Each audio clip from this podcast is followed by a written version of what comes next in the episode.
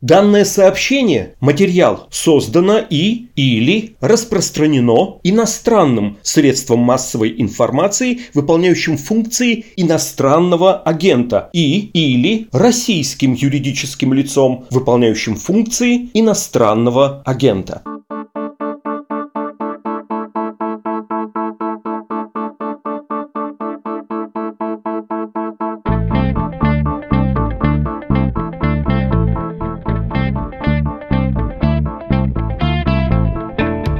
Здравствуйте, у микрофона Владислав Горин. Это выпуск подкаста «Что случилось?» на каникулах. Один из трех, в которых мы вспомним 2021 год, взглянем на 2022 и вздрогнем, наверное, от того, что у кого-то пробегут ностальгические мурашки, а кто-то от холодного ужаса вздрогнет. Прямо сейчас будем говорить про господина, даже повелителя последних пары лет, про ковид. Куда деваться? После аккорда другого начнем.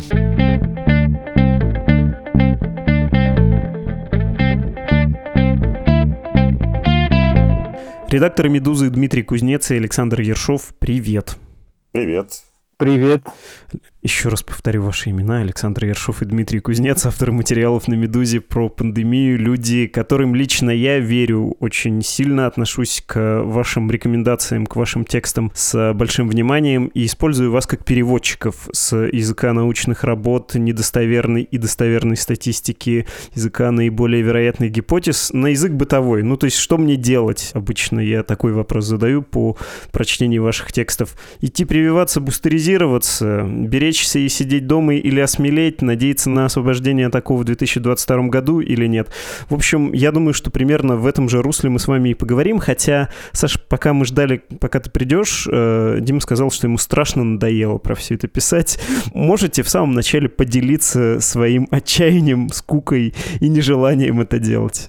Ну, насчет того, что надоело или не надоело, нет, мне, как ни странно, не надоело. Я считаю эту тему такой, знаешь, фрактальной, из которой из каждой маленькой ерунды вдруг рождается что-то новое, какая-то новая тема, и это бесконечно интересно изучать. Другое дело, что кажется, что людям не всегда эти темы интересны. Интересен ответ на простой вопрос, что будет в будущем, когда это все кончится. Вот на этот простой вопрос нет простого ответа, потому что будущее будущее все-таки непредсказуемо, оно принципиально непредсказуемо. Как бы нам не хотелось думать иначе, оно таковым и останется. Вот. Ну, попробуем что-то угадать, дадим. Еще надо добавить, что ситуация усложняется, потому что все сложнее добыть нормальную статистику. Не только у нас, у нас с этим совсем все плохо, но и в странах, которые наладили сбор этой статистики, сделать это все сложнее по объективным причинам. Может быть, стоит на это чуть подробнее остановиться, чтобы показать всю тяжесть исследований, которые идут сейчас.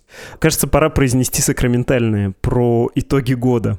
Помните, было время в 2021 году, когда все думали, что ну к лету это точно закончится, пандемия дольше не продлится. Многие говорили, что нет, еще в осень точно уйдем, и не хотелось в это верить, совсем уж никто не хотел верить в то, что это все дойдет до зимы и до запоминания названий новых штаммов.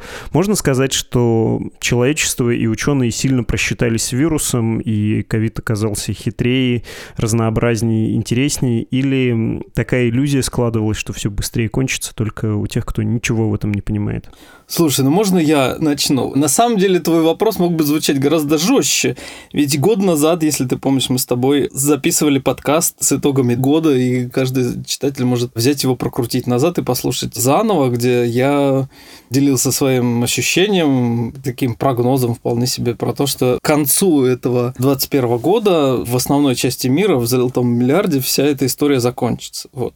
И как бы я бы не хотел забалтывать эту вещь, ну, то есть это это был совершенно не сбывшийся, как мы видим, прогноз. И мне кажется, интересно было бы посмотреть как раз на то, почему это произошло. Это ведь не какое-то мое личное мнение, хотя оно тоже, но это некий общий научный консенсус, который ну, в значительной части ученых был, что действительно в 2021 году, а если накинуть еще вот это до конца года, действительно пандемия должна была бы закончиться. Почему такое было ощущение? Вот мне кажется, важно немножко представить, как это было ровно год назад, и что с тех пор изменилось. А, это было время, когда появилась первая вакцина Pfizer, потом была одобрена Модерна, и оказалось, что они, обе эти вакцины, удивительно эффективны. Тогда не было еще понятно, насколько они эффективны против предотвращения смерти, какие там могут быть э, возможны редкие побочные нежелательные явления, поскольку это были только именно первые данные клинических исследований. И уже тогда в Великобритании был обнаружен впервые штамм, который тогда назывался британским, сейчас называется альфа или B1.1.7.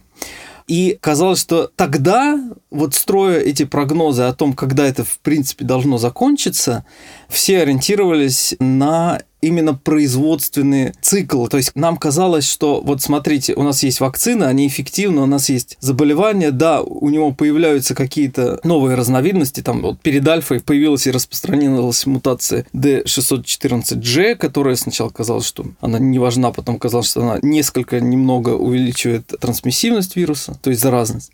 Ну, то есть это не казалось сколько бы то ни было важным, то есть меняющим исход ситуации. И главное внимание людей было направлено именно на производство вакцин. Казалось, нам нужно только произвести вакцины, и история на этом закончится. А, что случилось затем? В начале года стало понятно, что вакцин производится довольно много, и что, как ни странно, при этом люди не очень активно решают прививаться. Вторая вещь, которая стала понятна, вот с приходом варианта Дельта стало понятно, что распространение штаммов может существенно менять ход эпидемии именно в реальных терминах, то есть в том, как это влияет на нашу жизнь.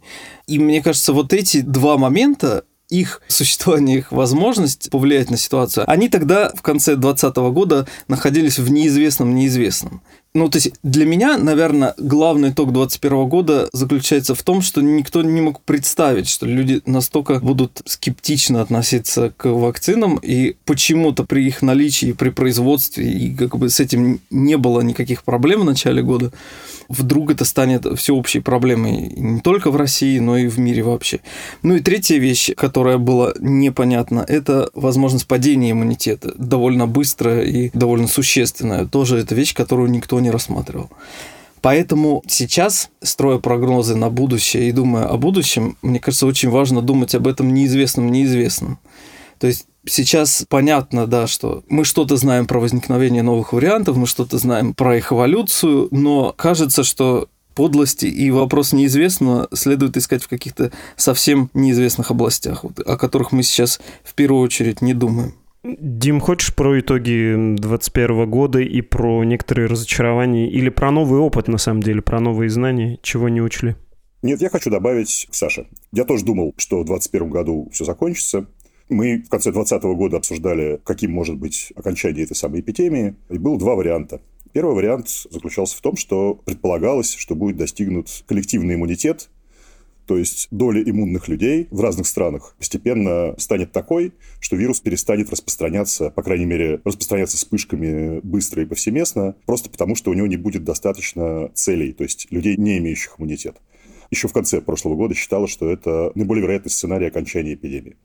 А второй вариант заключался в том, что этот порог коллективного иммунитета не будет достигнут никогда, то есть нет такой доли людей, которая, приобретя иммунитет, остановит эпидемию. Этот вопрос уже обсуждался и в 2020 году, но, мне кажется, мало кто хотел в это дело верить. Собственно говоря, чем вариант дельта ну, альфа в меньшей степени, поскольку вариант альфа более заразный, чем изначальный уханьский, а вариант дельта еще более заразный. Вот как они изменили ситуацию? Дело в том, что порог этого коллективного иммунитета зависит от э, заразности вируса. Больше, на самом деле, ни от чего. И чем более заразный вирус, тем выше должна быть доля людей, имеющих иммунитет, для того, чтобы эпидемия остановилась. Мне кажется, в конце 2020 года никто не предполагал появление варианта вируса, который будет заразнее, чем изначальный, в, там, в три раза, как, как дельта. Поэтому, собственно говоря, и не рассматривался вариант, что концепция коллективного иммунитета не сработает вообще. А, кроме того, как правильно заметил Саша, никто не рассматривал вариант, что иммунитет, который появляется у людей после заражения или после вакцинации, будет убывать столь быстро, что порог коллективного иммунитета будет от нас ускользать постоянно. То есть никто не предполагал, что доля имеющих иммунитет может снижаться, а не только повышаться. Поэтому что мы имеем в конце 2021 года? Мы имеем консенсус, который заключается в том, что с помощью коллективного иммунитета эпидемия не может быть остановлена, и она не будет остановлена вообще, но она должна перейти в новое качество. То есть, как только практически все люди на Земле получат иммунитет, вирус останется с нами, но при этом перестанет быть столь серьезной проблемой. То есть снизится его летальность, снизится его серьезность в смысле самого заболевания, и мы дальше будем сосуществовать с этим вирусом. Вот сейчас представляется, что эпидемия будет иметь такой конец.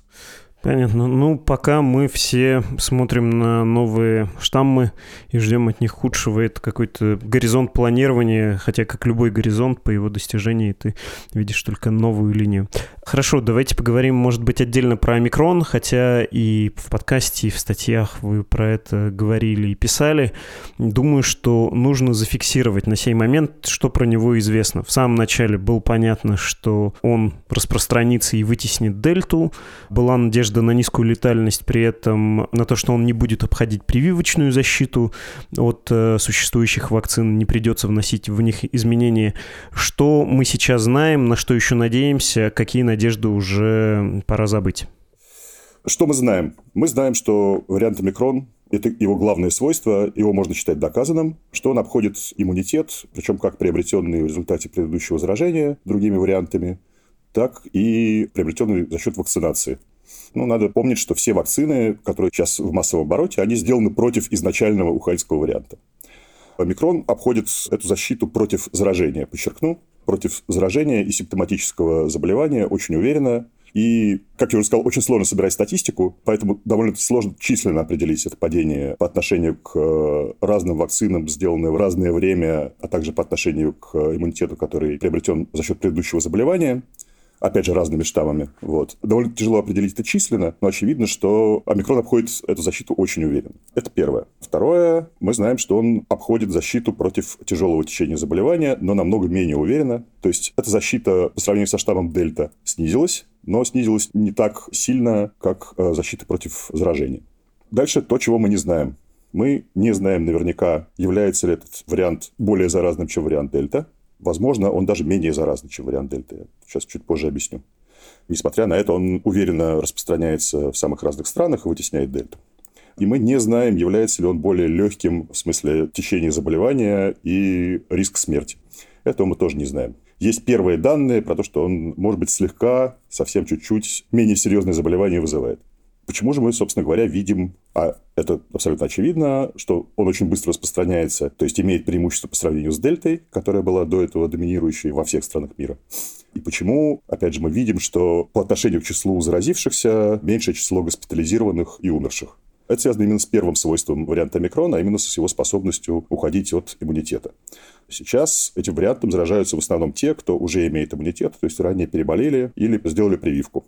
И второе свойство омикрона, которое заключается в том, что ранее полученный иммунитет защищает людей от тяжелого течения заболевания и от смерти, приводит к тому, что заразившиеся омикроном, а это в основном люди, уже имеющие иммунитет, болеют не так тяжело, как люди, не имеющие иммунитет, заразившиеся предыдущими вариантами.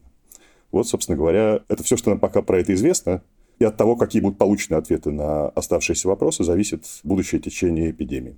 Я полностью поддержу, потому что Митя действительно рассказал все самое основное. Просто хочется еще добавить, что тут такая ситуация, мы сейчас находимся, как бы не хотелось рассказать вот точно, что известно и как это можно одно с другим сравнить, но просто когда появляются такие новые вещи, информация идет таким некоторым горбом. Сначала неизвестно ничего, потом все очень запутано, и только спустя некоторое время вносится ясность. Ну, вот конкретный пример.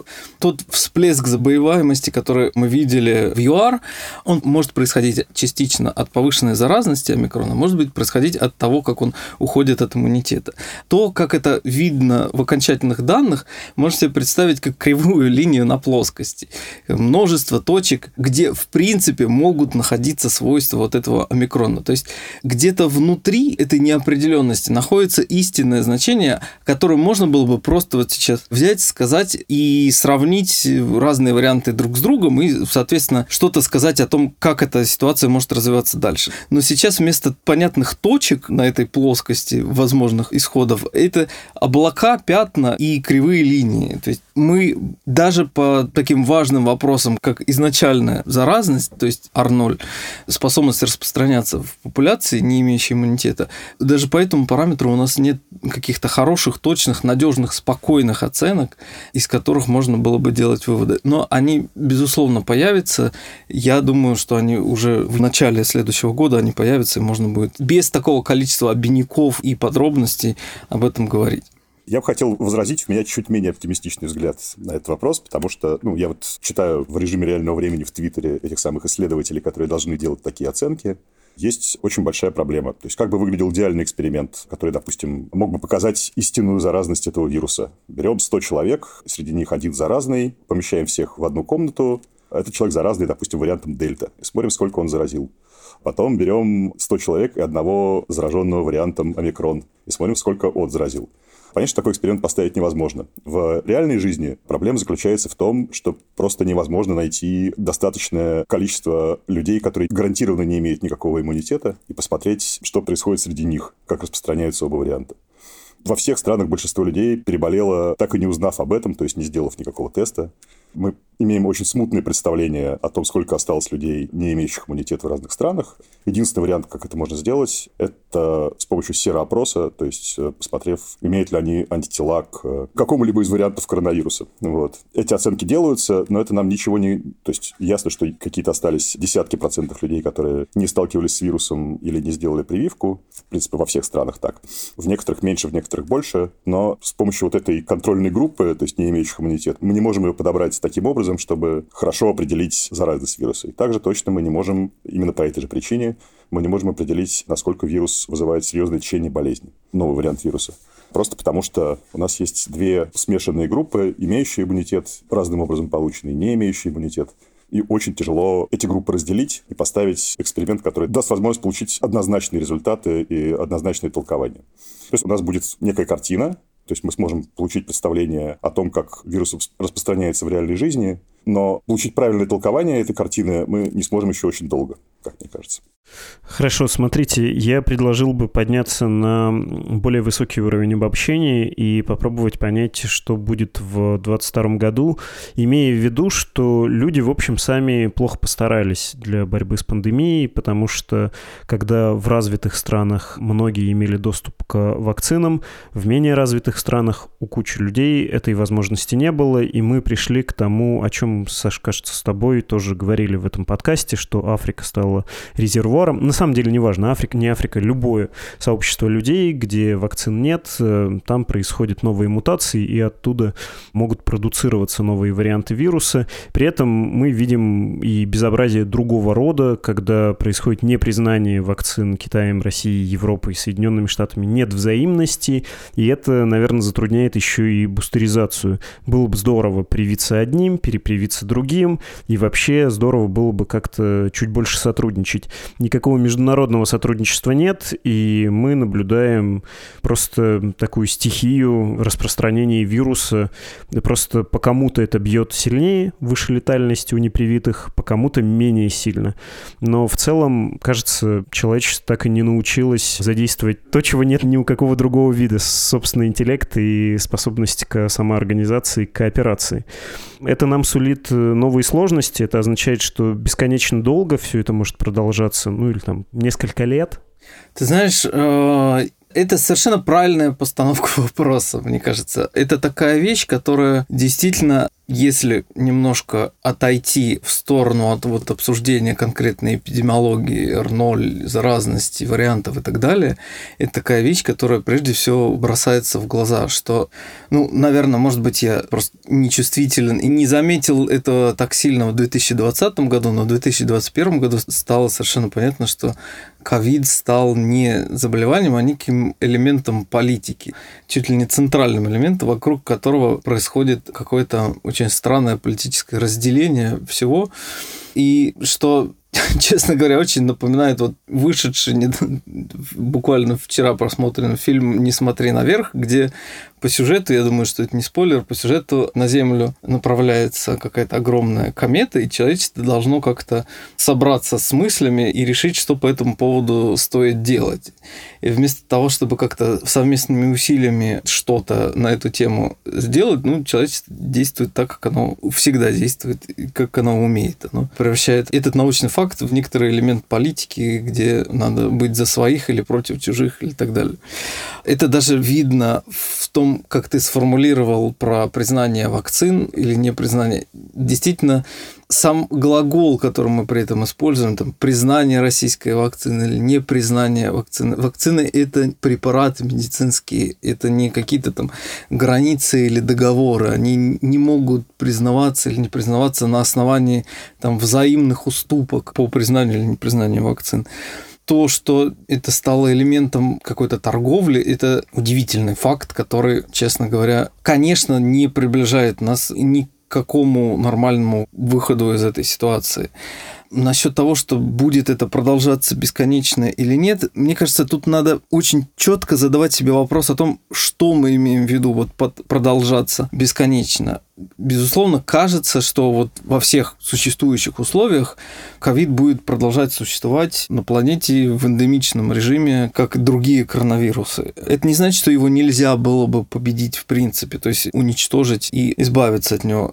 Теоретически это возможно. То есть у нас действительно не было вакцин стерилизующего иммунитета против там, других коронавирусов, но это не значит, что они невозможны. Кроме того, не надо забывать про появление лекарств, которые позволяют не только лечить и подавлять госпитализацию, но и действовать как профилактическое средство. Я имею в виду, конечно, паксловид.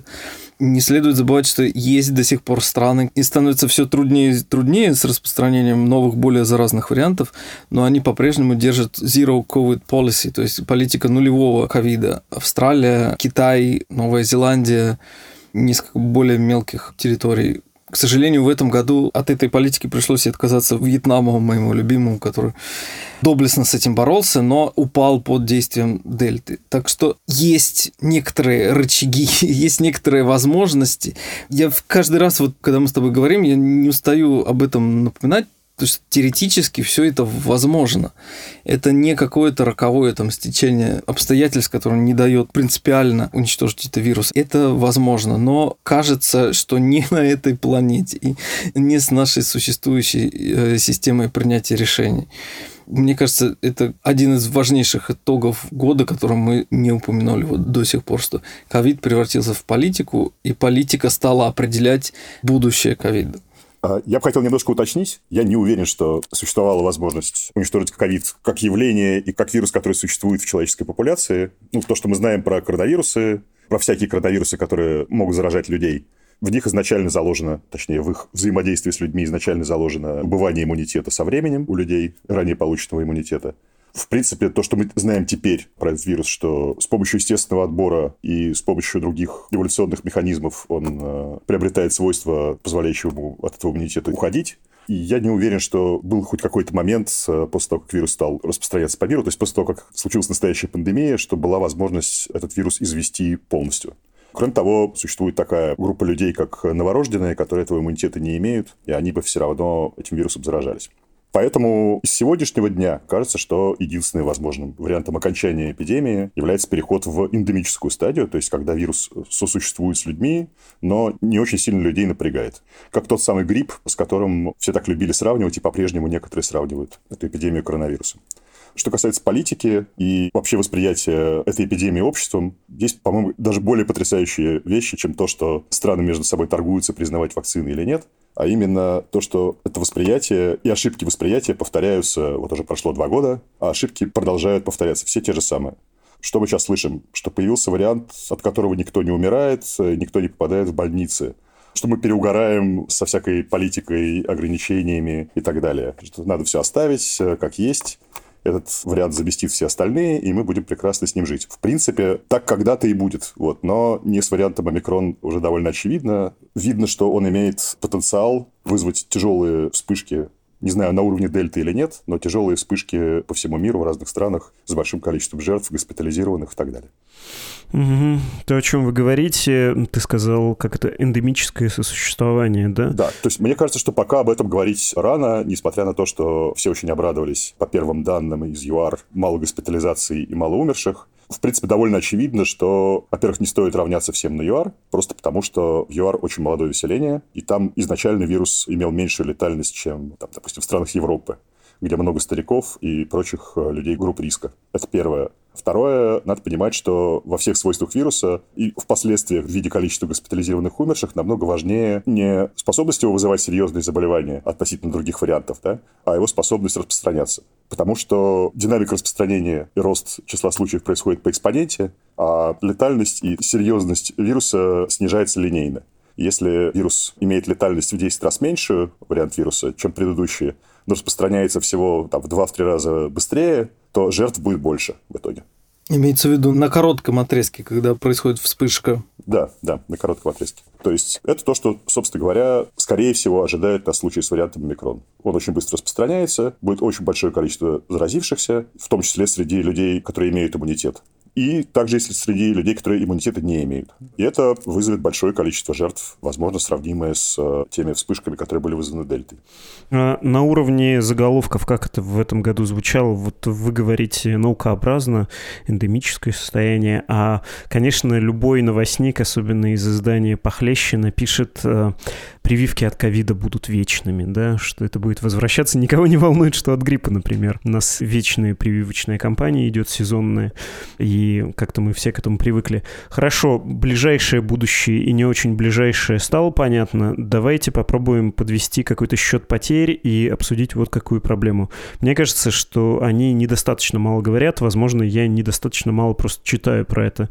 Побочный эффект. Ну, то есть есть большое количество потерь прямых, и, опять же, говоря языком заголовков, там что-нибудь в духе в США потеряли от пандемии больше, чем у них были боевые потери во Второй мировой войне. Это все хлестко звучит, но есть еще люди, которые недополучили медицинскую помощь, потому что все ушло на ковид. И как бы там Путин не говорил про перенаправление потоков, на самом деле медицинские системы в России и во многих других странах не выдерживают. Они с плановой помощью справляются намного хуже, чем справлялись бы без пандемии. Можно ли посчитать прямые и непрямые потери? Есть ли такие исследования? И есть ли у вас ощущение, что как-то начинает меняться система здравоохранения, и она тоже планирует играть в долгую и там какие-то новые мощности формировать? Об этом в мире-то говорят. В России, кажется, все еще ждут, что все закончится. Во-первых, конечно, такие оценки есть. Просто те, которые приходят мне на ум, они довольно уже старые, и не хочется, честно говоря, ошибиться с цифрами, но действительно влияние на медицину, оно видно даже вот просто по историям из, например, мне знакомых больниц, где анестезиологи все ушли просто потому, что имеются ковидные госпитали, где существенно больше денег, и, соответственно, они туда уходят на повышенную зарплату, и что вымываются специалисты из других больниц. Это не может не сказываться на качестве помощи медицинской и так далее. Но даже тут видно, что дело, конечно, прежде прежде всего не в самом вирусе и даже не в пиковых каких-то ударах, когда вот пик заболеваемости и, там, не знаю, условно, скоро не может к тебе приехать. А основное влияние – это все равно некое политическое решение о том, что вот мы считаем ковид особой болезнью, и, соответственно, за нее нужно платить особые деньги, для них нужны особые госпитали и там будут работать особые люди, а все остальное у нас идет по остаточному принципу. Нет, как раз кажется, что вот российская ситуация структурно сделана именно так, как будто мы сейчас должны все немножко переждать. Переждать год, переждать два. И это, очевидно, неправильная вещь, потому что люди по-прежнему болеют другими заболеваниями. И невозможно лишать анестезиологов там, всех больниц просто за счет таких очень странных механизмов. Да?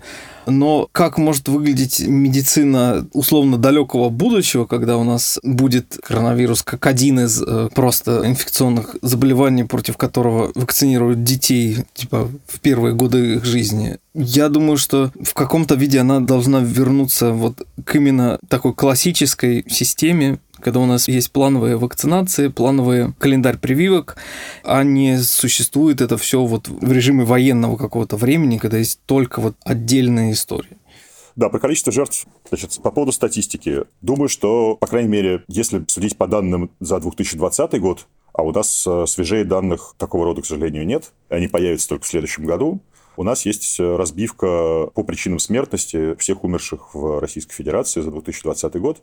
И там можно сказать, что давление коронавируса на медицинскую систему, которое приводит к тому, что не оказывается плановая помощь или там экстренная помощь людям с другими заболеваниями, его по статистике смертности не видно есть факты, то есть у нас есть за 2020 год падение числа умерших от онкологических заболеваний и от некоторых других заболеваний, которые никак нельзя связать с заболеванием коронавирусом. И есть взрывной рост смертности по заболеваниям, которые являются коморбидными, то есть которые связаны со смертностью от заражения коронавирусом, то есть от сердечно-сосудистых заболеваний, от заболеваний легких и так далее. Вот. А по заболеваниям, которые никак нельзя связать с заражением коронавирусом, есть уверенное падение смертности. Поэтому наверняка это увеличивает проблемы граждан, которые не могут получить плановую и экстренную медицинскую помощь но статистически, то есть демографически не приводит к э, росту смертности от других заболеваний. Мне кажется, важно добавить, что нельзя сказать из этой статистики, ее нельзя интерпретировать вот прямо так в лоб, что она именно и отражает реальную ситуацию, потому что в медицине выявляемость заболеваний, в том числе выявляемость, когда она идет в смертность, она не меньшую роль играет, чем сама реальная причина, потому что, не знаю, можно вспомнить там рост онкологических заболеваний огромный за последние годы, который связан просто с выявляемостью на фоне падения смертности. В общем, тут соблазнительно взять статистику и начать ее читать и делать из нее выводы, но это требует прямо очень внимательной, независимой оценки. Если речь идет про Россию, мы должны дождаться, я не думаю, что это будет близко или быстро, но мы должны дождаться какого-то научного анализа этих данных. По другим странам там будет попроще. Да, но по другим странам на самом деле есть похожие предварительные данные о том, что, ну, конечно, нельзя сравнивать напрямую страну, в которой с медицинской системой все хорошо, и страну, в которой не очень хорошо, но по странам, из которых есть такие данные, все-таки можно составить предварительное мнение о том, что прямые жертвы от заражения коронавирусом, и в том числе людей, у которых осложнения были связаны с сердечно-сосудистой системой, с болезнью легких э, и так далее – они намного-намного выше, чем косвенные жертвы, связанные с тем, что кому-то не была оказана помощь. Кроме того, надо сказать, что в российской медицинской статистике есть э, свои проблемы, которые усложняют все. То есть, скажем, в 2020 году в намного большей степени, чем в 2021, было принято записывать умерших после заражения коронавирусом на другие причины. Там, почему так было сделано, это другой вопрос отдельный. При этом надо понимать, что эти искажения в статистике возникли не сейчас, возникли они намного раньше. Допустим, были указы Путина по национальным проектам и национальным целям, в которых было записано, что надо снизить резко смертность от сердечно-сосудистых заболеваний, после чего, как было показано несколькими там, работами, просто начались искажения, и умерших людей стали записывать в другие причины смертности. Поэтому разобраться в этом во всем деле тяжело. Сказать, что нагрузка на медицинскую систему из-за эпидемии точно никак не повлияла на смертность по другим причинам мы не можем, но можем точно сказать, что прямых жертв намного-намного больше. Да, Влад, прости, но я хотел добавить, мы так подробно разбираем статистику и всякие вещи. Кажется, что при этом забалтывается ну, какой-то важный итог, как мне кажется, который говорит о том, что ну, у нас по избыточной смертности от ковида умерших около миллиона человек сейчас уже. Ну, то есть этот миллион точно набирается вот за эти последние два года. И это такая цифра, которая ставит уже более интересный вопрос, а повлияло ли вообще и насколько повлияло вакцинация вакцинация на ситуацию. То есть существование вакцины, о которой мы так много говорим, вот спутник, его должны признать и так далее. И когда это становится важным элементом политики, а насколько вот существование этой вакцины в принципе повлияло на смертность в России реальную. Эта оценка, она не такая простая, как можно было бы подумать, потому что ну, нельзя просто взять и посчитать, что у нас вот 40 там условных миллионов вакцинированных, сейчас уже больше, и такие-то уровни переболевших, следовательно, вот мы защитили такое количество населения. Нет, на самом деле есть огромное пересечение между переболевшими и вакцинированными. Мы сейчас не знаем, вот что я хочу донести, что мы сейчас не знаем, насколько реально появление, вот это чудесное, удивительное появление вакцины в России и быстрая ее разработка и быстрое ее производство реально изменило количество жертв этой эпидемии.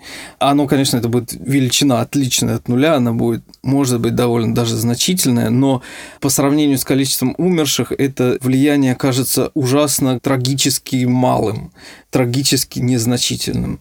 И это очень печальный итог нашей ситуации. Вот, да, я хотел только уточнить, что это не связано со свойствами вакцины, что по всем данным спутник довольно хорошо защищает от тяжелого течения заболевания и от смерти а связано это с тем, что огромные волны заболеваний прошли через Россию до того, как количество вакцинированных стало статистически значимым. И смогло на что-то повлиять. Смогло на что-то повлиять, да, именно так. Мы не смогли дождаться, хотя она появилась очень быстро, мы не смогли ее дождаться, не проводя эти огромные волны заболеваемости, и мы не смогли убедить людей, что нужно вакцинироваться. Потому что совершенно понятно, что это государство никого не может ни в чем убедить, что ему следует поверить. Вот. А верить надо просто сравнив результаты волн дельты в Европе и в России, вспомнив о том, что в Европе все-таки, несмотря на все проблемы, тоже убеждения и принятие этой вакцины обществом, удалось быстро вакцинировать, то есть еще весной, значительное количество населения, особенно среди пожилых, которые являются главной группой риска. И поэтому при, видимо, схожих масштабах заражений этой самой дельтой смертность совершенно разная, то есть отличается буквально на порядке. И поэтому, если, как ты, Влад, сказал, в США от коронавируса умерло больше, чем погибло во время Второй мировой войны, так в России еще больше, чем в США теперь, начиная, видимо, с этого месяца. Понятно. Не хочу спекулировать тут, вспоминая про то, как э, людей то звали на участки избирательные голосовать еще за Конституцию в 2020 году, то не звали, как э, вводились ограничительные меры, насколько на самом деле не обязательной у нас является вакцинация. Это все спекуляции. Мне кажется, что ваша оценка, она хороша своей нейтральностью, и, в общем, масштаб трагедии тоже можно зафиксировать.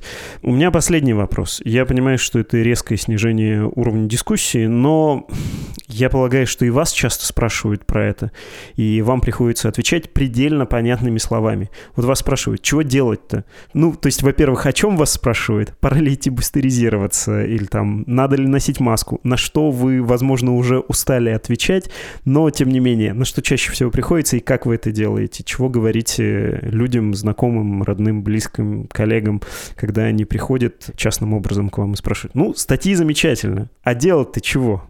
Ну, ты знаешь, вот мне удивительным образом часто коллеги, друзья и знакомые спрашивают про сочетание прививок разных, про то, можно ли после спутника делать Pfizer или лучше сделать там Модерну после AstraZeneca и так далее. И вот такие редкие экзотические сочетания, по которым реально говоря, ну, данных очень мало, по каждому конкретному вопросу, ведь каждый приходит человек с конкретным вопросом. Я стараюсь дать совет из общих данных, потому что я не собираюсь играть врача, и не хочется этим заниматься. Если бы ты задал вопрос о том, какой единственный совет, безусловно, можно сейчас дать, то я об этом говорил уже много раз и могу только повторить, что сделайте бустерную вакцинацию, сделайте бустерную прививку, потому что, безусловно, я не знаю, вот Митя, может быть, со мной снова не согласится, но я ожидаю всплеск заболеваемости там, в ближайшие месяцы, там, в январе, может быть, в феврале, может быть, это произойдет чуть раньше, потому что омикрон уже существует в России, безусловно, и будет распространяться. Может быть, ему у нас будет существенно сложнее, потому что мы реально очень сильно все переболели. Может быть, и даже можно уверенно говорить, что смертность будет, видимо, не такая высокая, как в случае дельт. Ну, это все то, что мы обсуждали уже много раз. И в этих всех условиях, безусловно, бустерная вакцинация – это то, что нужно сделать. Дальше уже начинаются конкретные подробности, о которых лучше говорить в частном порядке и со своим врачом. Дим. Да, давайте сначала в двух словах о том, что может быть. Мы не можем сказать, что это точно будет. Я абсолютно согласен с Сашей, что неизбежна новая вспышка. То, что у нас большое количество переболевших, это для микрона не помеха, а наоборот преимущество. То есть быстро распространяется среди тех, кто имеет иммунитет. Мы не знаем, насколько быстро по сравнению с дельтой распространяется среди тех, кто иммунитета не имеет. Как я уже сказал, очень тяжело поставить натурный эксперимент. Среди тех, кто иммунитет имеет, приобретенный либо за счет предыдущего заболевания, либо за счет вакцинации, он развивается очень быстро, намного быстрее, чем дельта, именно потому что он преодолевает этот иммунитет. Поэтому вспышка неизбежна. Никакие меры, связанные с тем, что запретить прилет из пяти стран Африки и почему-то Гонконга, тоже, кстати, интересная история. Поскольку впервые вариант омикрон был зафиксирован в Гонконге, Гонконг попал в, во все списки стран, откуда запрещены прилеты. Вот, при том, что там был один человек ровно, прилетевший из Южной Африки. Вот, ну, вот это про повторение ошибок. Все это было пройдено уже весной 2020 года. Это показывает уровень научной адекватности людей, которые за это отвечают. Да, ну, в общем, для стран, которые не заморочились системой сдерживания карантинами двухнедельными для всех, кто прилетел, там, отслеживанием и так далее, можно сказать, что, наверное, это может дать при некотором успехе и удаче, может оттянуть начало этой вспышки, но это не может ее предотвратить. Мы знаем замечательное исследование группы Сколтеха, которое показывает нам, что дельта у нас практически все заболевания. Ну, мы не можем сказать, что все, но основная часть заболеваний дельты вообще в России происходит от одного человека, который завез вирус. Это не значит, что он был завезен один раз, он был завезен, понятное дело, много раз в Россию, но в основном распространился появилось э, все от одного человека. Поэтому до вспышки омикрона достаточно, чтобы появился один зараженный, а он, очевидно, у нас уже даже по официальным данным появлялся, и наверняка вирус уже распространяется внутри России, то есть уже никакой дополнительный завоз для этого не нужен. Что мы знаем про Россию? Мы знаем, что у нас очень большая доля людей имеет иммунитет. К сожалению, большая часть людей имеет иммунитет не за счет прививок, а за счет предыдущего заболевания. Вот мы знаем, что и такой иммунитет, и секой иммунитет не предохраняет от заражения вариантом омикрон. Либо совсем не предохраняет, либо предохраняет, но очень слабо по сравнению с другими вариантами. Поэтому мы можем ожидать большой вспышки заболеваний в России. Вот. Наверное, если будут проведены какие-то измерения, вот они проводятся нашими властями, будет казаться, что по сравнению с числом вновь заболевших будет небольшое количество госпитализированных. Но в абсолютных цифрах, как я уже сказал, это будет много. Вот мы не можем дать прогноз, сколько, там, не знаю, в Англии пытаются дать такие прогнозы. У нас э, просто из-за недостатка статистики, из-за того, что мы много не знаем о том, как предыдущие волны прошли в России, мы такого прогноза дать не можем. То есть мы знаем, чем мы отличаемся от э, стран Западной Европы. У нас, видимо, недостаточная доля иммунных среди пожилых, которые являются главной группой риска. Потому что если вот открыть статистический сайт по прививкам Евросоюза, можно увидеть, что там среди пожилых 90% привитых, там в Австрии, или 99, как в Португалии, 100% в Исландии и так далее. Вот. У нас, очевидно, нет таких показателей, поэтому мы можем не сказать, что с уверенностью, вот, но, к сожалению, есть подозрение о том, что будет большое количество жертв из-за новой волны, вызванной омикроном. При этом ты не уверен в том, что нужно бустеризироваться? А, я абсолютно уверен, что нужно бустеризироваться. Значит, во-первых, надо перестать надеяться на то, что наши власти смогут это организовать и договориться с населением на какие-то совместную деятельность для того, чтобы смягчить эту новую волну надо надеяться на себя. Для себя нужно сделать так, чтобы, по крайней мере, пожилые и люди из других групп риска вокруг, а также мы сами были, по крайней мере, привиты полностью двумя дозами спутника, поскольку никаких других эффективных вакцин нам недоступно здесь, внутри страны. И должен быть сделан бустер, потому что бустеризация, как показано уже многими исследованиями, по крайней мере, в пробирке, то есть не, не в реальной жизни, а в лаборатории, увеличивает нейтрализацию этого самого варианта омикрон, то есть возвращает его примерно на уровень двух доз вакцины против дельты. Поэтому, по возможности, любой человек, который уже привит, должен сделать бустер, я так понимаю, что по-прежнему существует проблема, то, что у нас официальный бустер положен только тем, кто привился полгода назад, и власти никак не пытаются организовать э, программу бустеризации тех, кто уже привит. То есть это остается личным делом каждого, и каждый человек должен позаботиться о себе и своих близких вот именно таким вот образом. Может быть, это действительно самая правильная штука. С пандемией в 2022 году надо брать ответственность в свои руки, потому что на государство надеяться бессмысленно совершенно. Что касается государства, здесь в конце года у нас тоже власти подводили итоги. Песков сказал, что Путин очень тяготит большое число жертв, но при этом было сказано, что Россия хорошо прошла все-таки эпидемию, потому что экономика восстановилась быстрее, чем в других странах, что тоже неправда, не быстрее, но да, везде экономика восстановилась после падения, после первоначального шока весной 2020 года. Вот э, экономика везде восстанавливается, правда, с большой инфляцией и с другими проблемами, но восстанавливается. Но из всех этих слов можно сделать вывод, что ничего власти предпринимать не будут дополнительно. Какие-то очевидных вещей, в том числе вот программа бустеризации тех, кто привит, программа ускоренного... Э, нам, Саша, очень не нравятся насильственные меры по вакцинации, но, может быть, в отношении пожилых какая-то программа нужна действительно. Именно для того, чтобы избежать новых жертв, чтобы мы в следующем году не были опять в заголовках, что в России больше жертв, чем в любой стране мира. Да? Понятно. Спасибо вам за этот разговор. Не могу пообещать, что через год мы не соберемся снова подводить итоги года и что не будем снова говорить про то, вот как прошел очередной пандемийный год, как в России все было не здорово, и что в следующем-то году может и закончится. Не могу, повторюсь, пообещать, но все-таки на это надеюсь. И хочу вам этого пожелать, чтобы мы не встречались на эту тему в конце следующего года, и чтобы мы как можно реже встречались в течение года, чтобы поговорить об этом. Спасибо. Спасибо. Спасибо, да. Это были редакторы «Медузы» Александр Ершов и Дмитрий Кузнец.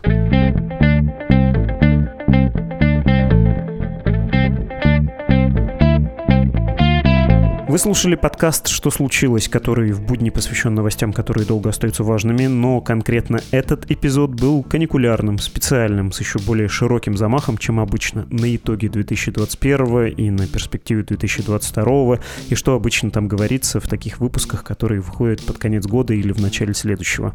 С вами были, если все будет в порядке, останутся. Я Владислав Горин, редактор нашего подкаста Лора Суслова, автор музыки Виктор Давыдов. Обнимаем вас так, что вы чувствуете запах мандаринов, елки, морозца с улицы и надеемся на скорую встречу с вами.